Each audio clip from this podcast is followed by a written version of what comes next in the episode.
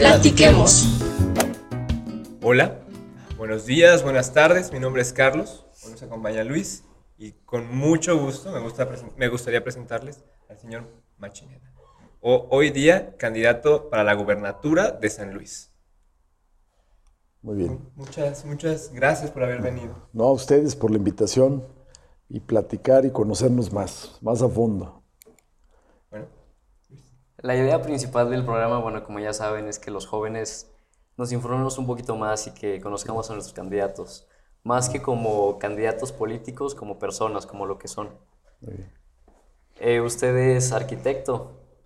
Arquitecto de profesión, egresado, yo digo, de dos universidades.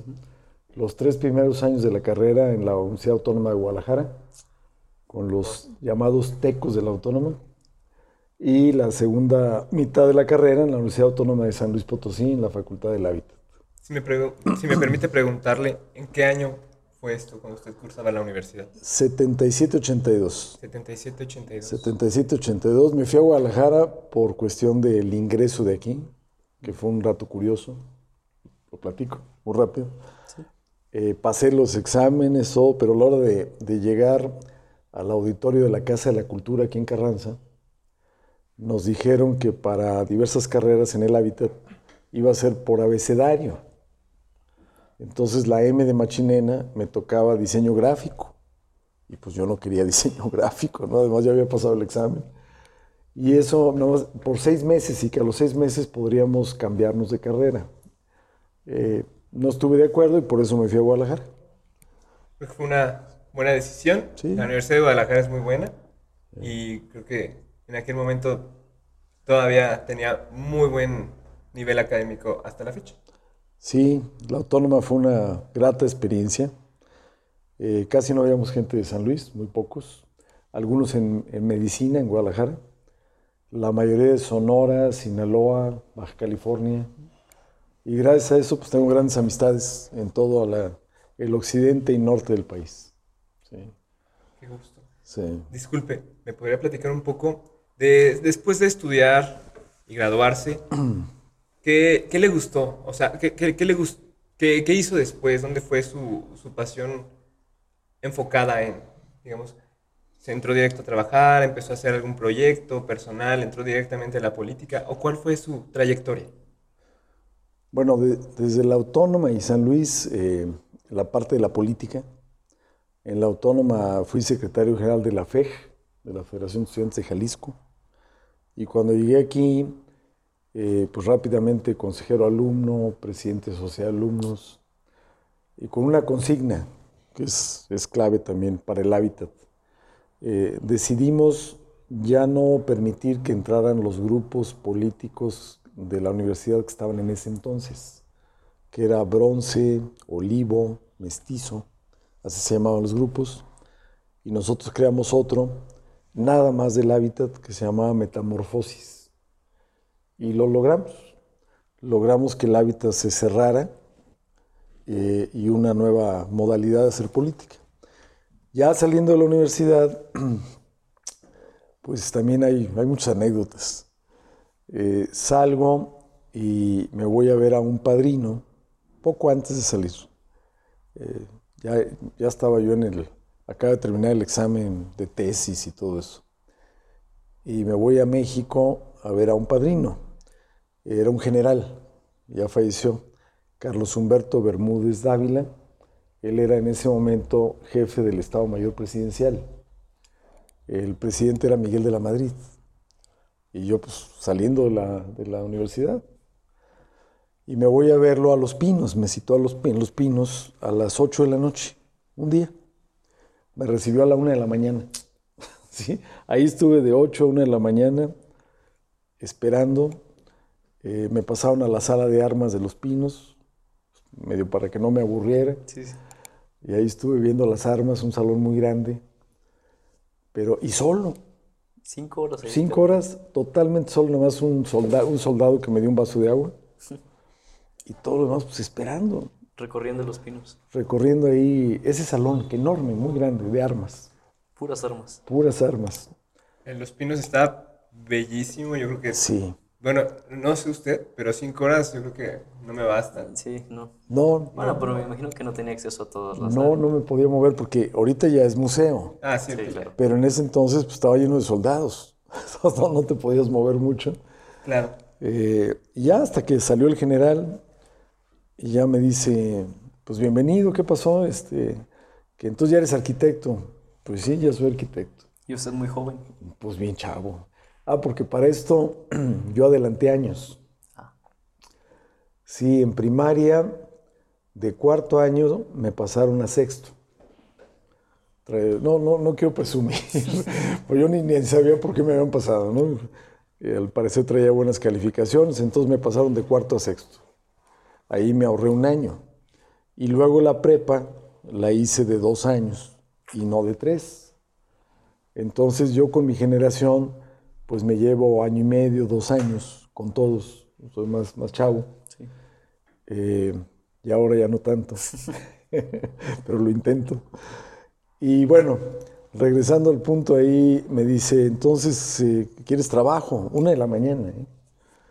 Y le digo, pues sí, ya a ver que sí, después en parte de tu pregunta. Claro. Y en ese momento agarra el teléfono y le habla, eh, yo no conocía a nadie, ¿no? a Fidel Herrera Beltrán. Fidel Herrera Beltrán, que hace poco fue gobernador de Veracruz. Entonces le habla y ya le dice ahí, pues aquí está mi ahijado que acaba de salir de la carrera y, y, este, quiero que esté contigo, como una orden. Y ahí empezó mi caminar con Fidel Herrera Beltrán. Eh, pero ah, no llevé maleta, nada más me fui en autobús, sin maleta, y me dice a las 8 de la ya cuelga, y le, me dice a las 8 de la mañana te presentes con Fidel Herrera Beltrán.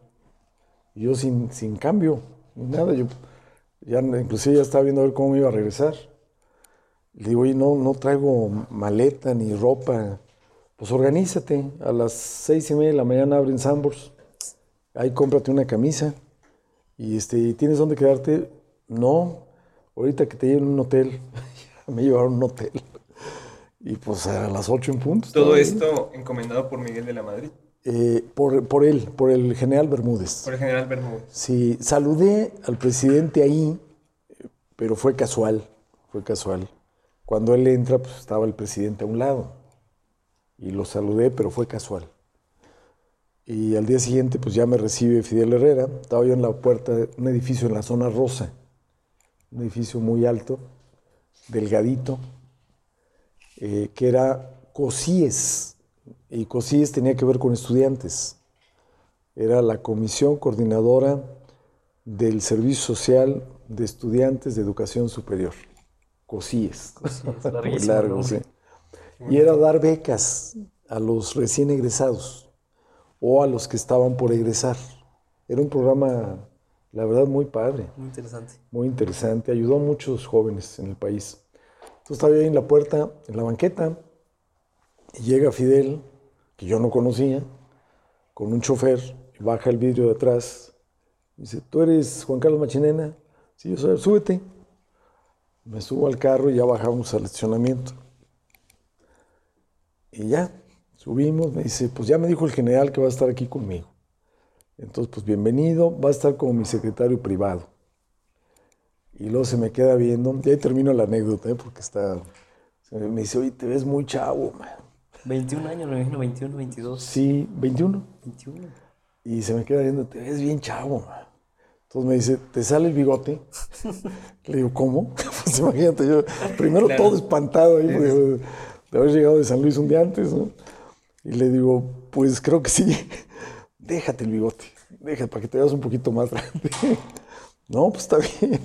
Y así empezó mi carrera laboral en el servicio público.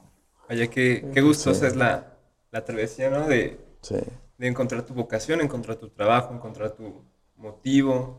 Hoy en día ya, muchos años después, con gran trayectoria política. Por ahí la estuvimos revisando y creo que tiene buen currículum, a mi parecer. Gracias. Y pues ahora sí. Muy largo. Son muchos Ha sido años. delegado en varios estados. Sí, ¿cierto? sí. ¿En qué estados ha estado? El primer estado de delegado fue Coahuila, Ahí fui delegado federal de, de CAPSE, de construcción de escuelas. Y luego de Coahuila también he estado en Sinaloa, como delegado federal de Antropología e Historia, en Jalisco, que regresé a ver a mis cuates de la Autónoma, ¿no? pero ya como delegado, también del Instituto Nacional de Antropología e Historia, eh, y San Luis, ¿sí? Coahuila, Jalisco, Sinaloa, San Luis, y la Ciudad de México, que he estado muchos años en, en algunas direcciones generales, coordinaciones en México. Si me permite. Sí. Ahora que nos platicó de la universidad, de la historia de la universidad y algunos grupos estudiantiles, Sí. creo que es algo muy importante porque a partir de la historia de las universidades puede usted también revisar la historia del Estado, incluso del país. Así es. ¿Usted cómo ve el rol del joven hoy en día? ¿Cuál debería de ser el rol de los jóvenes Sí. hoy en día? Y más ahorita con estas elecciones. Muy importante tu pregunta. Miren, yo soy muy tecnológico, me encanta la tecnología y me encanta todo, ¿no? redes sociales, estoy en todo. Eh, las opero, las manejo, me gusta. Pero creo que hace falta algo, algo que teníamos antes. Antes no teníamos redes sociales, no teníamos internet en la universidad. Hoy ustedes lo tienen, pero lo que les hace falta, que nosotros sí teníamos, es que traduzcan su, por ejemplo, una inconformidad, no solo en las redes sociales, que la traduzcan en una marcha física, en la calle. ¿Usted está a favor de las marchas? Sí, claro.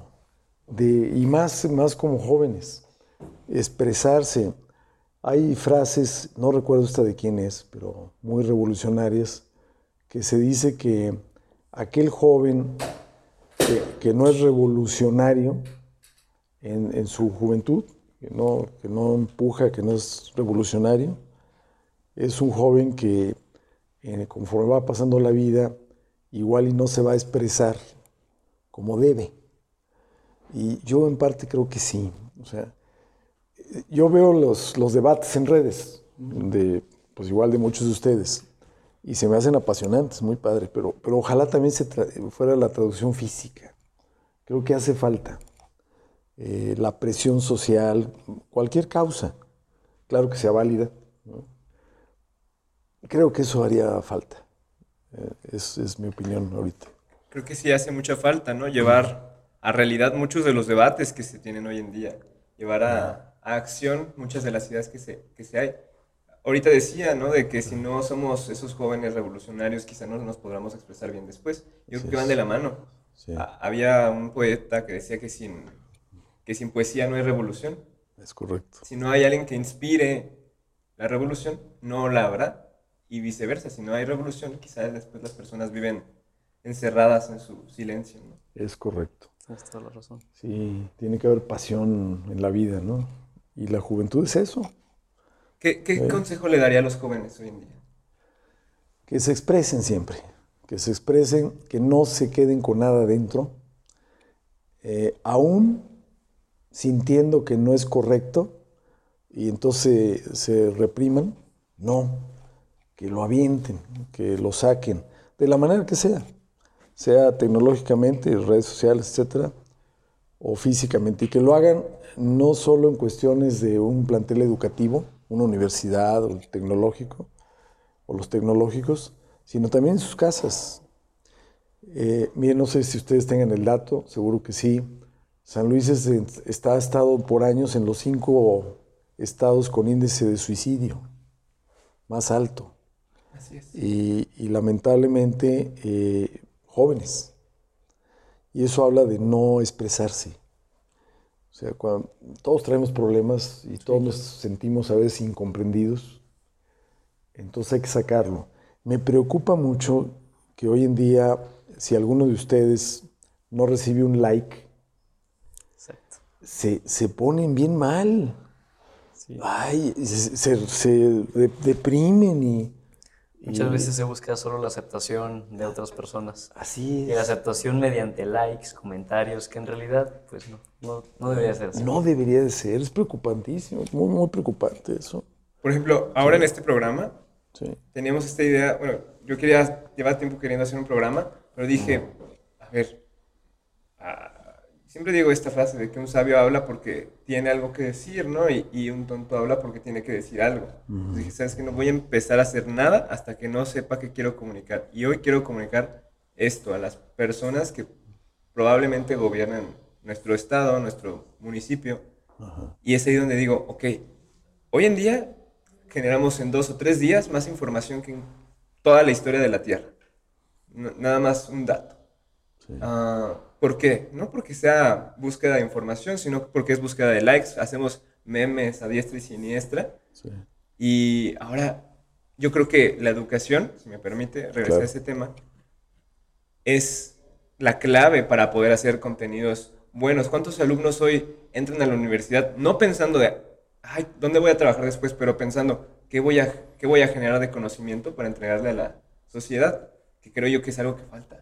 ¿Cuántos alumnos planean o, piensan hacer papers o, tesis sin necesidad de, eh, de eso para graduarse? Simplemente porque les apasiona el estudio académico. ¿Usted qué proyecta ahora en estas elecciones, como en parte de sus propuestas o en parte de su ideología, con la educación en San Luis Potosí? Sí, también importante. Mira, tenemos que hacer una revisión, que eso lo tengo muy claro, eh, para, iniciar de los libros de texto gratuito, que no tiene muchos años, a lo mejor unos 10, 12 años, en que los estados ya tenemos la facultad de revisión de esos libros gratuitos de texto. Y no la hemos aprovechado. Entonces tenemos una revisión capítulo por capítulo, eh, nivel por nivel, del contenido de esos libros. Estamos hablando del nivel primario y secundario, donde podemos revisar.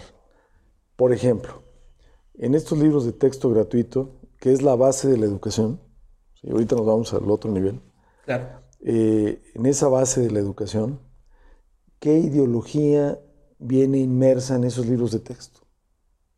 ¿Qué filosofía de vida viene ahí? Eh, ¿Viene ética o no viene la ética? Que es muy eh, importante. Así es. ¿Qué valores vienen ahí en esos libros de texto? Eh, nadie lo sabemos. Y es lo que están aprendiendo los, los, niños y los jóvenes, primaria y secundaria. Es, es fundamental. Entonces, esa sería la primera labor del, del próximo gobierno la revisión a detalle capítulo por capítulo. Y aquí les tengo un punto. No es una revisión nada más para eruditos o expertos, no. Es una revisión donde, por ejemplo, un grupo como el de ustedes de jóvenes puede participar y opinar sobre ciertos capítulos, porque tienen otra óptica. Entonces, ahí hacer esa mezcla para que los libros de texto de San Luis Potosí pues, sean de lo mejor del país. No se ha hecho.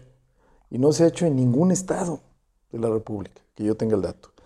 Y luego ya si nos vamos al siguiente nivel, al nivel medio, superior y superior, y posgrados, eh, el que no se despeguen de la realidad. Eh, ¿Cómo?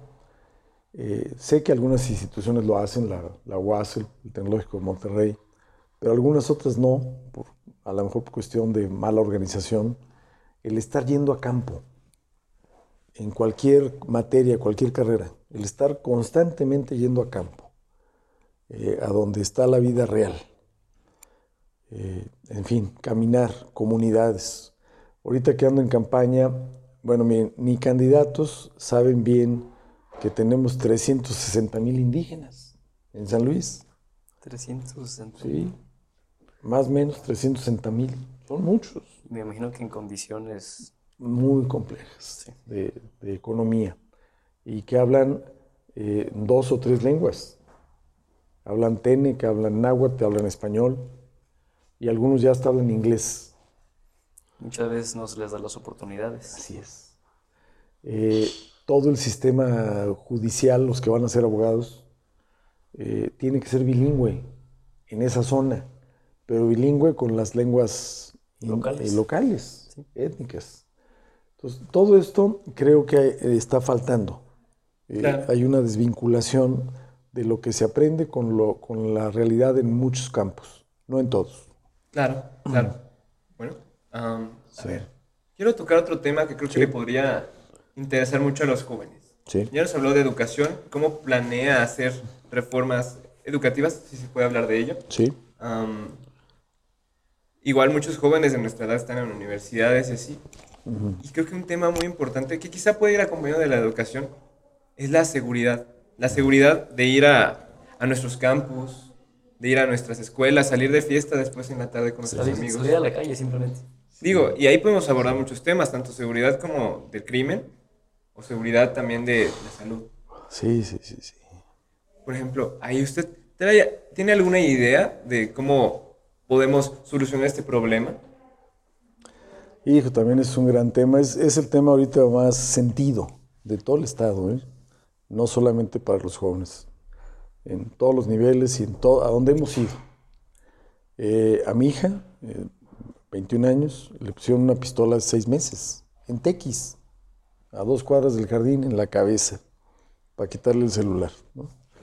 Estaba con su novio, que le dieron un trancazo ahí, en dos motos, en una esquina. ¿no? Eh, es un tema muy sentido, miren. A ver, lo primero, igual, es que tenemos que irnos a la raíz. Y la raíz es que hay una corrupción tremenda, por ejemplo, en las cámaras.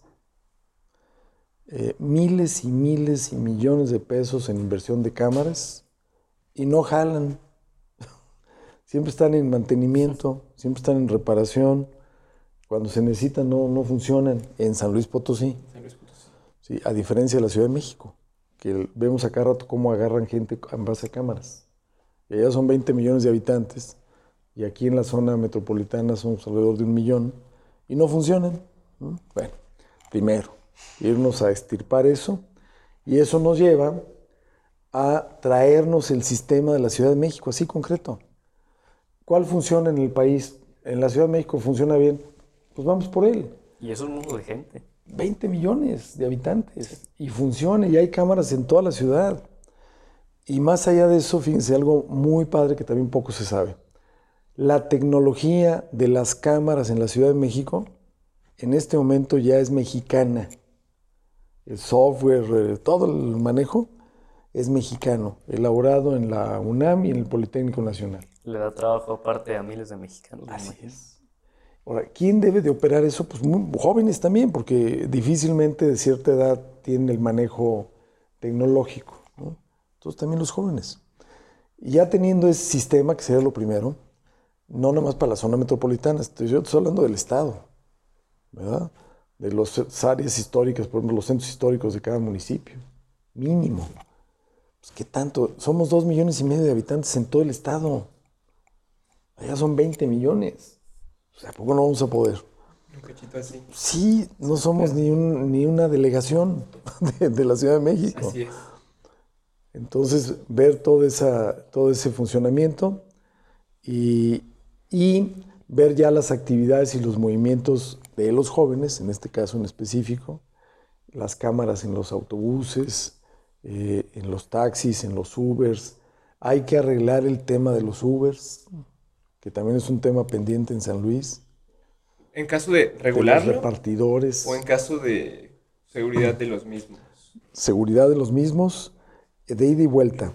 Seguridad para ellos mismos y seguridad para los que se suben en ellos o los utilizan. Porque pues, hay, ya ha habido muchos casos ahí extraños, ¿no? por decir una palabra. Nos podría platicar también, leí que tiene un programa acerca de un consejo con jóvenes, con los más altos promedios. Se me hace muy interesante, ¿nos podría platicar un poquito sobre eso? ¿Cómo no? ¿Cómo no?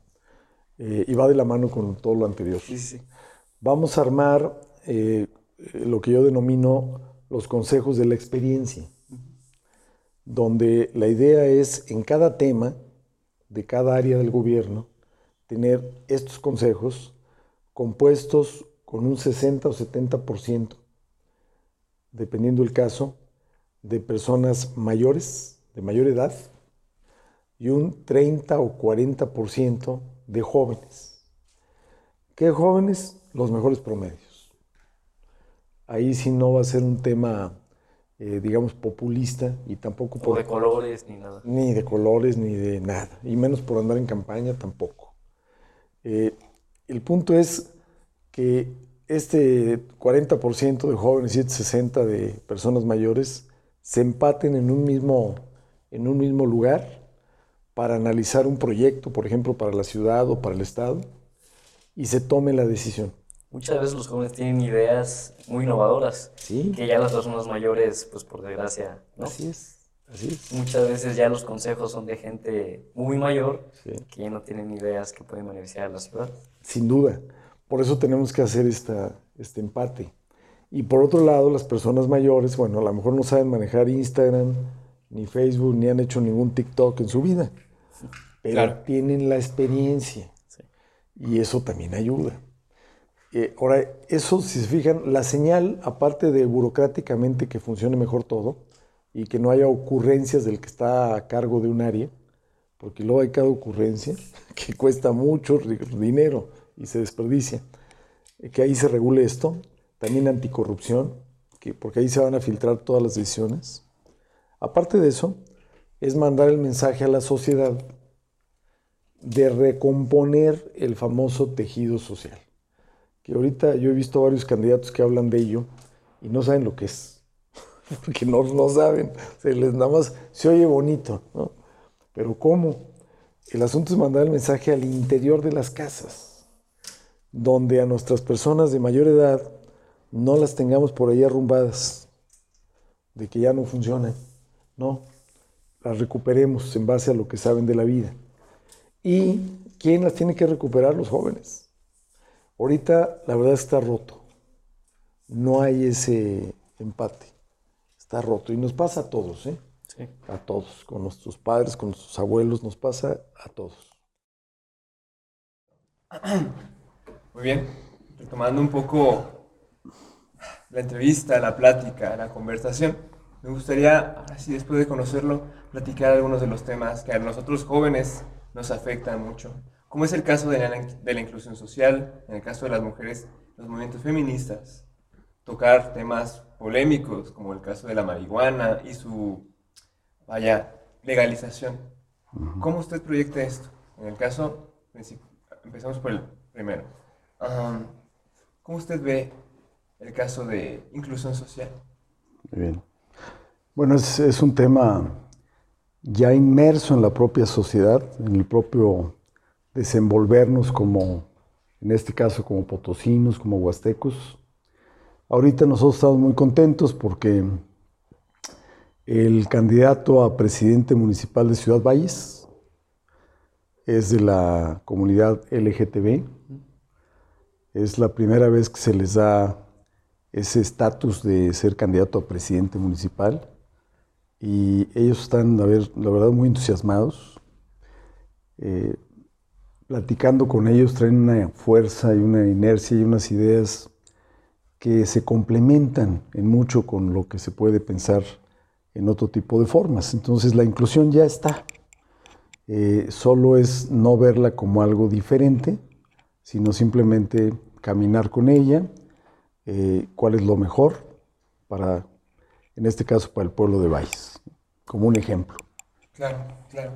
¿Alguna, pol- ¿Alguna política que usted crea necesaria para el caso de la inclusión? Por ejemplo, en, el ca- en cuanto a los currículums que se entregan a las empresas, en cuanto a la necesidad Sí. de, ¿cómo Sí. decirlo? Hay, hay un nombre cuando se cumple un número, una cuota de género o una cuota de inclusión. Fíjate que ahí yo, yo no soy, eh, es muy buena la pregunta, no soy de cuotas, ni de, Mínimos ni de porcentajes, ¿no? Simplemente los mejores, los mejores para cada cargo.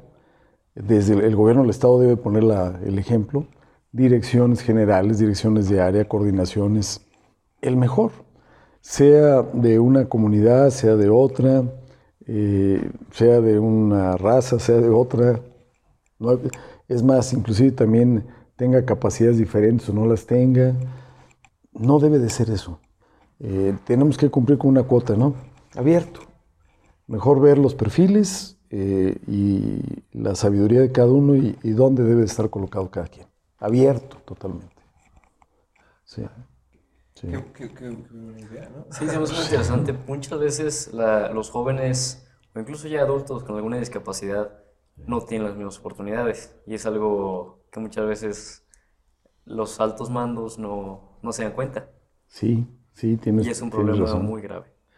Fíjese que a, ver, a veces uno como en cierto nivel de dirección, piensa uno que la solución a algo a lo mejor es cambiar una oficina o cambiar un mueble y poner algo nuevo. Eh, es también un ejemplo. Y a lo mejor la solución no era nada de eso. A lo mejor la solución era nada más un cojín que necesitaba la secretaria para, para su espalda y para estar más cómoda. Eh, de igual forma, en la decisión de quiénes deben de estar en cada lugar, no debe uno de dar distinciones de ninguna especie. No estamos acostumbrados a ello, pero debemos de hacerlo. Los sindicatos, y aprovecho desde aquí va un mensaje a los sindicatos eh, gubernamentales, también deben de ponerse en la misma sintonía. Y las empresas eh, mexicanas, sobre todo, de igual forma. Las extranjeras, el caso de la BMW que ya llegó a San Luis, en fin, algunas japonesas, entiendo que son eh, totalmente abiertas. Ah, qué padre. Pero ahora sí, entremos a otro tema. Claro. Digo, no sé, ¿y usted qué opine? ¿Le gustaría algún día probar, y si lo ha hecho, la marihuana? La marihuana. Es un gran tema. Miren, yo fui delegado federal en Sinaloa, dos años, del Instituto Nacional de Antropología e Historia. Y cuando yo llego allá, 2005, de repente me encuentro con marchas de ciudadanos en las principales calles de Culiacán, eh, marchas a favor de la legalización de la marihuana. 2005. Yo he llegado de San Luis Potosí, entonces dije, ah, caray, ¿qué está pasando? Primero dije, ¿qué es esto, no? Y al poco tiempo lo comprendí, eh, por lo que ellos estaban viviendo y lo que ellos veían como solución.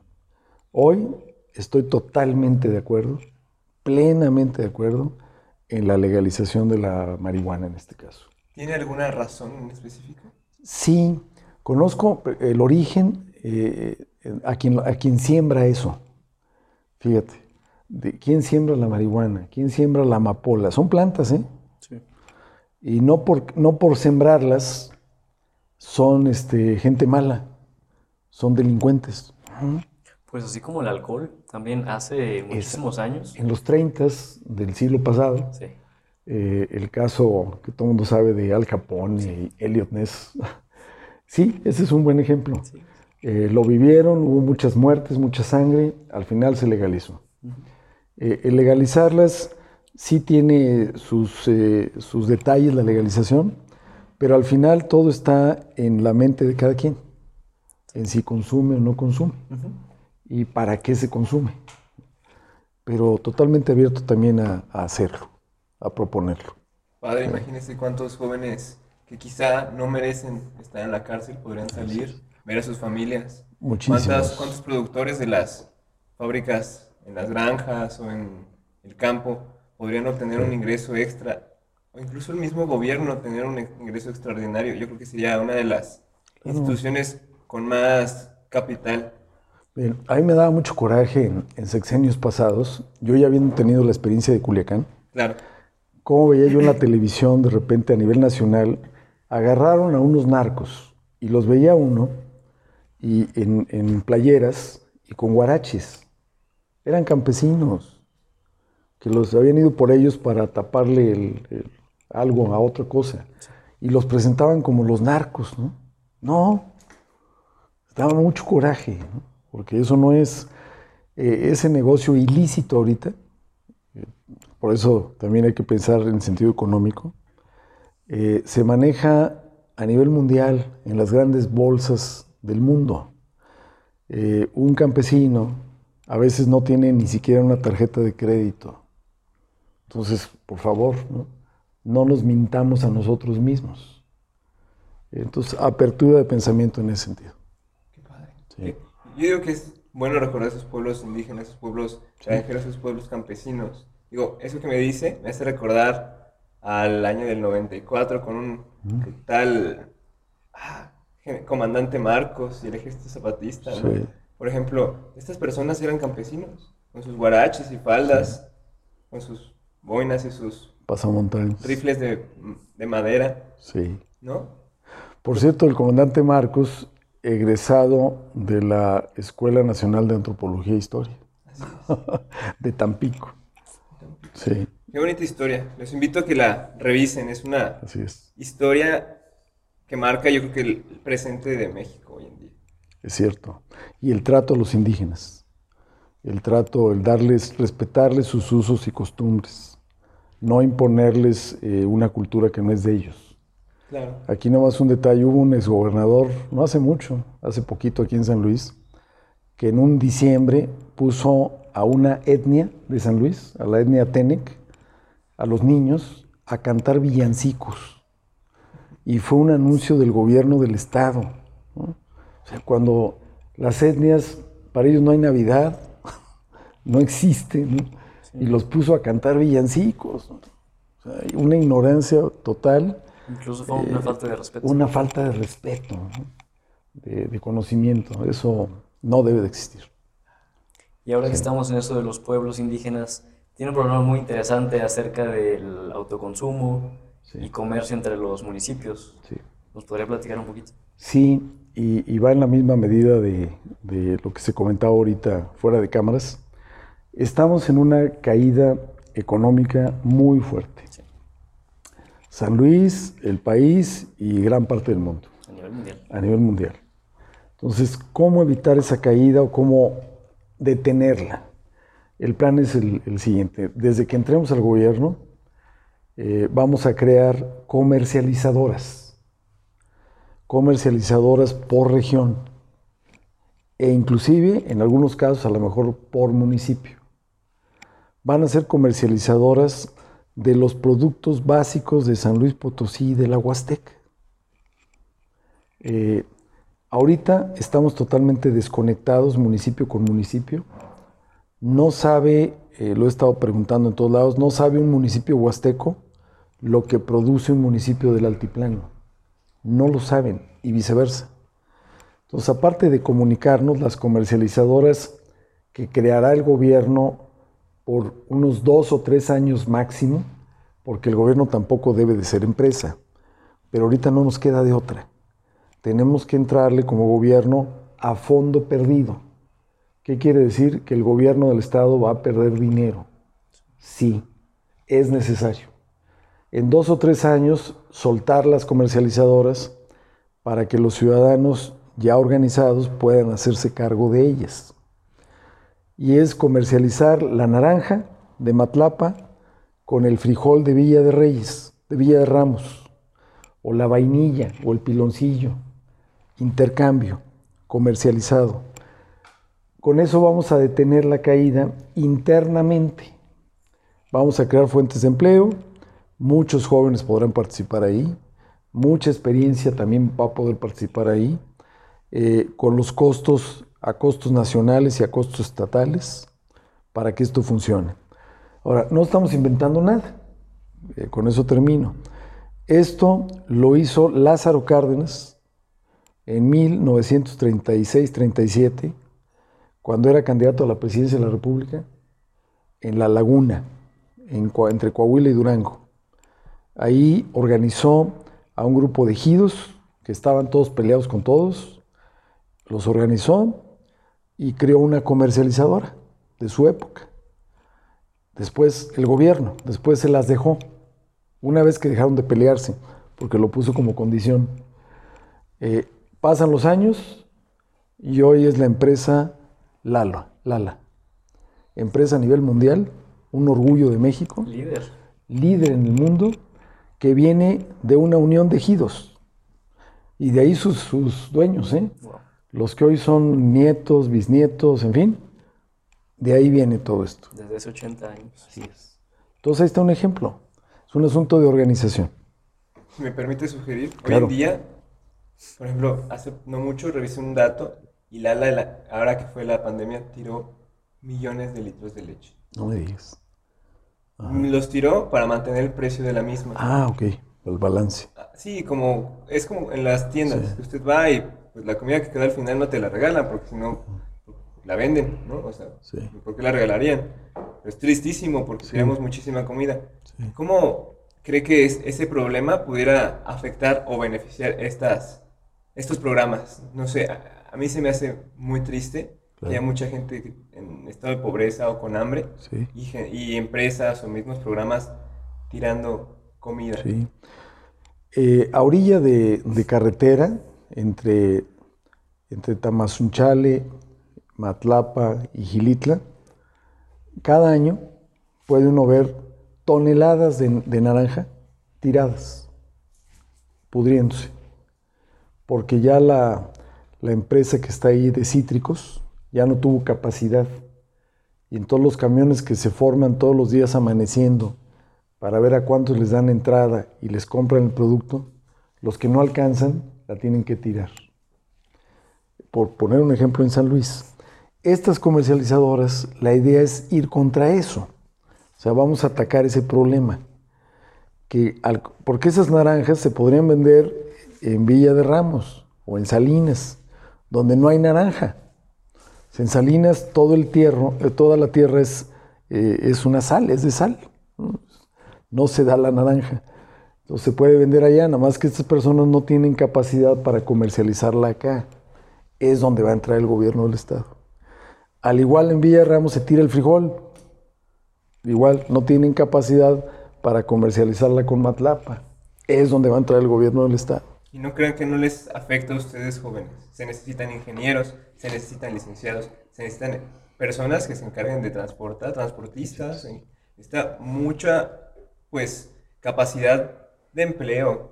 No, no, quiero llamarle capital de trabajo, pero pues podría ser en ese sentido se necesitan más estudiantes, más graduados y más experiencia también.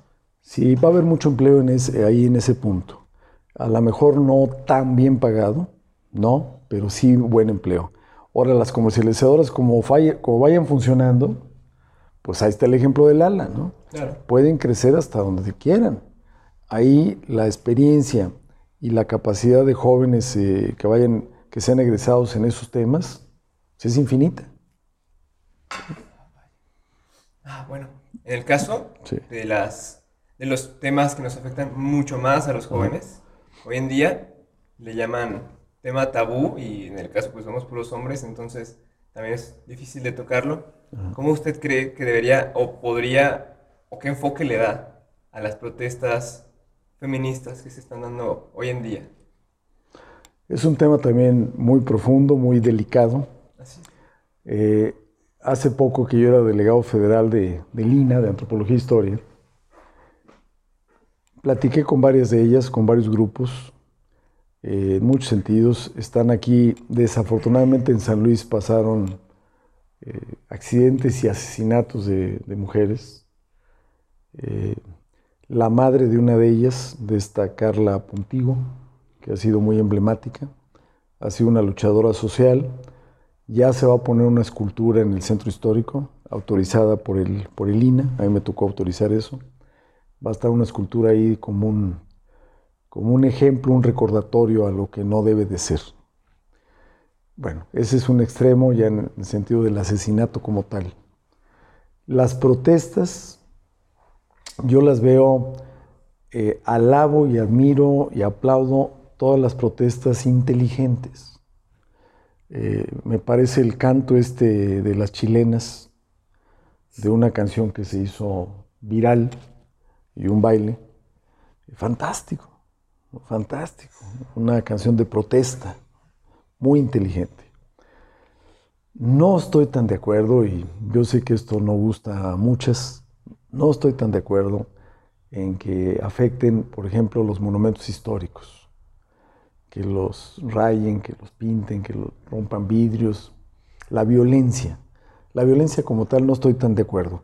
Sí las comprendo, porque hay mucho adentro. Pero mucho sentimiento. La violencia genera más violencia. La violencia genera más violencia. Eh, y hay ejemplos en el mundo, también aquí en México, inteligentes como este que platico de esa canción, que puede darse y volverse viral y tener más efecto en, lo que, en el objetivo que con violencia. Entonces, eh, pero insisto, las comprendo, porque muchas de ellas han sufrido, y han sufrido desde niñas, con abusos de tíos, de parientes, de padres, de hermanos. son temas, híjole, que duelen en el alma. Está muy triste porque se, se, habla mucho de la madre luchona, pero nunca se habla mucho también del padre que nunca estuvo, por ejemplo. yo, yo creo para mí es un tema de educación, como dice, las protestas inteligentes a lo largo de la historia son las que han funcionado. No hablemos ni de guerras, ni de protestas violentas, ni hablemos de otro tipo de soluciones, porque la que realmente genera un resultado efectivo son las que vienen de parte de la gente académica, de los inteligentes, de la política, los cambios en la educación y desde casas, siento que es lo que ha generado realmente cambios. Y como dice, ese cántico que hacen en Chile, que lo replican aquí en varias instituciones, en el TEC lo cantaron, no sé si en la Autónoma. Madre Tierra, creo que se llama, ¿no? La canción. ¿No? Me equivocaría si pues no me acuerdo. Pero es muy bonito, muy bonito canto. Creo que refleja un, un sentimiento y creo que, digo, muchas personas harían un ad hominem porque somos hombres, no deberíamos estar hablando de eso pero creo que es importante que también nosotros lo toquemos. Entre amigos, entre familia, porque pues entonces, ¿quién le da? ¿Quién le da? Fíjate que eso es importante. Tenemos que hacerlo de la mano, hombre y mujer. Es un tema de los dos, no solo de un género. Nos afecta. A ambos nos afecta. Así es. ¿Nos podría platicar un poco de su eslogan? Se me hace muy interesante. seguridad humana. Hashtag seguridad humana. Eh, miren, esto fue en base a una plática con, amistades de la ONU, eh, amistades de la ONU eh, que se enteran que pues voy, quiero ser gobernador.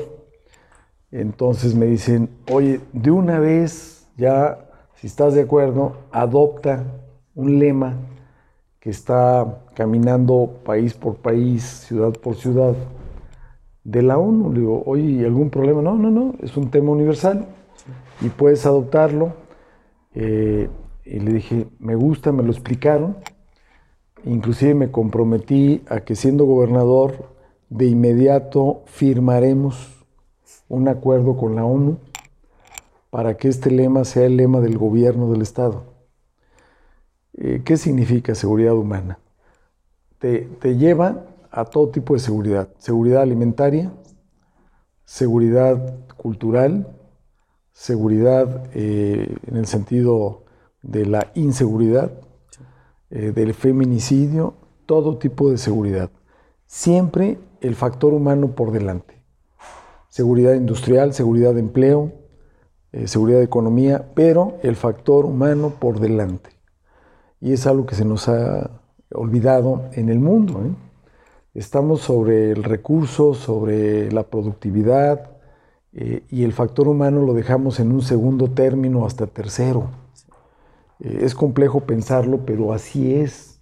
Por desgracia, sí Sí, llegan las grandes empresas a ver cuánto van a producir. Muchas veces solo ven a una persona como un billete o... Como un número. Recordemos un billete. Lo que nos enseñan nuestras instituciones, digo, no es criticar a la mía, pero es algo que platico con mis profesores. ¿Cuántas empresas, seguramente escuchando aquí el término, que hablan de su gente como sus recursos humanos, su capital humano. Qué triste. Seguimos siendo factor humano. ¿Por qué no llamamos de personas a estas personas que están trabajando con sus manos? Así es. Igual, los derechos humanos son eso, humanos para todos, no importa la clase social. ¿Cómo es que un niño no pueda comer? ¿Cómo es que un niño no pueda, pues, dormir en una casa? sí. Así es. las familias de los obreros. Las familias de los obreros. Importantísimo. ¿Quién va a trabajar la tierra? ¿Quién va a trabajar? ¿Dónde van a comer? Antes, en los años que usted mencionaba, como en 1930, el 60% más o menos de la población trabajaba en, en, la producción agrícola. Sí. Hoy en día menos del 10% trabaja en producción agrícola. Entre 10, menos del 20%. sí. Pues hoy en día México importa maíz cuando somos el país del maíz. Y hoy tenemos que comprarlo afuera. Andamos en varios puntos al revés. Si me permite ir cerrando la plática. Claro. ¿Por qué votar por usted? y no por otros? Experiencia es lo número uno. Honestidad probada. Un amigo me dijo, subraya probada, porque, porque todo el mundo dice que, es, que hay mucha honestidad y pues yo quisiera que la prueben, ¿no? En este caso, honestidad probada. Probada a nivel nacional. Nacional. He tenido cargos nacionales. Alguna ocasión fui el, el director de todos los concursos de escuelas del país. Ustedes imaginan eh, los intereses que hay en manejar concursos de obra de todo el país. La magnitud. Y los ofrecimientos que tuve por abajo del agua, ¿no? Sí, claro. ¿No? Honestidad probada. Eh, la experiencia porque no podemos desperdiciar ni un solo minuto. No queremos un gobernador que llegue, llegue la prensa y le diga, oiga, ¿qué va a hacer? Espérenme, voy llegando. No queremos eso. Queremos que desde el primer minuto sea un gobernador que sepa exactamente lo que va a hacer, como ahorita ya mencioné varias cosas, entrando, ¿sí? e inclusive antes. Y capacidad de gobernar. ¿A qué me refiero con esto? De los nueve candidatos a gobernador que estamos ahorita, solamente dos hemos estado y tenemos experiencia en el gobierno del Estado, en el poder ejecutivo. Solamente dos. Siete no la tienen. Es la doctora Mónica, que tiene experiencia en el sector salud, y un servidor que ha estado en varios niveles del gobierno, eh, y en varios cargos, entre ellos oficial mayor de gobierno, que abarca todo el gobierno del Estado. Los demás, ninguno ha tenido nunca ningún cargo, ni puesto, ni experiencia en el cargo al que aspira. Y bueno, queremos contratar al mejor director general de la empresa, en este caso el gobernador. Entonces, pues cuando uno contrata al director general de una empresa, pues se requiere de experiencia. Si no, mejor que vaya a otro cargo ¿no? y que vaya aprendiendo. Por eso. Perfecto. sí. ¿Dónde lo podemos encontrar en redes sociales? Eh, sus, sus propuestas, ¿dónde las podemos encontrar para revisarlas? Tenemos eh, todas ligadas en Machinena 2021, en eh, hashtag Machinena 2021 y en todo, Twitter, Instagram, Facebook, eh, TikTok no, no he querido. Sí. Está bien. No he querido, ahí se lo dejo a mis hijos a ver que también se andan animando, a ver si me ayudan con algún TikTok, pero en mi caso no. Perfecto. Sí. Igual pondremos sus redes en la descripción de la, de la publicación. Gracias. Y- gracias. Vaya, qué, qué bonita plática. Qué bonito es conocer a la gente.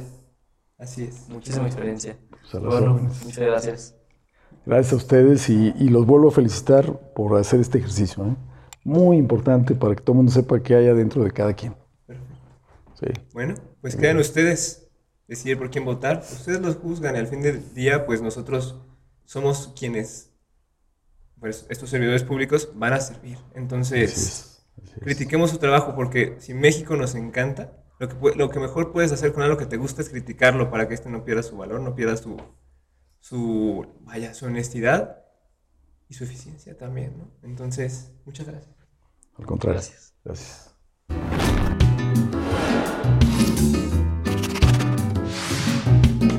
Platiquemos.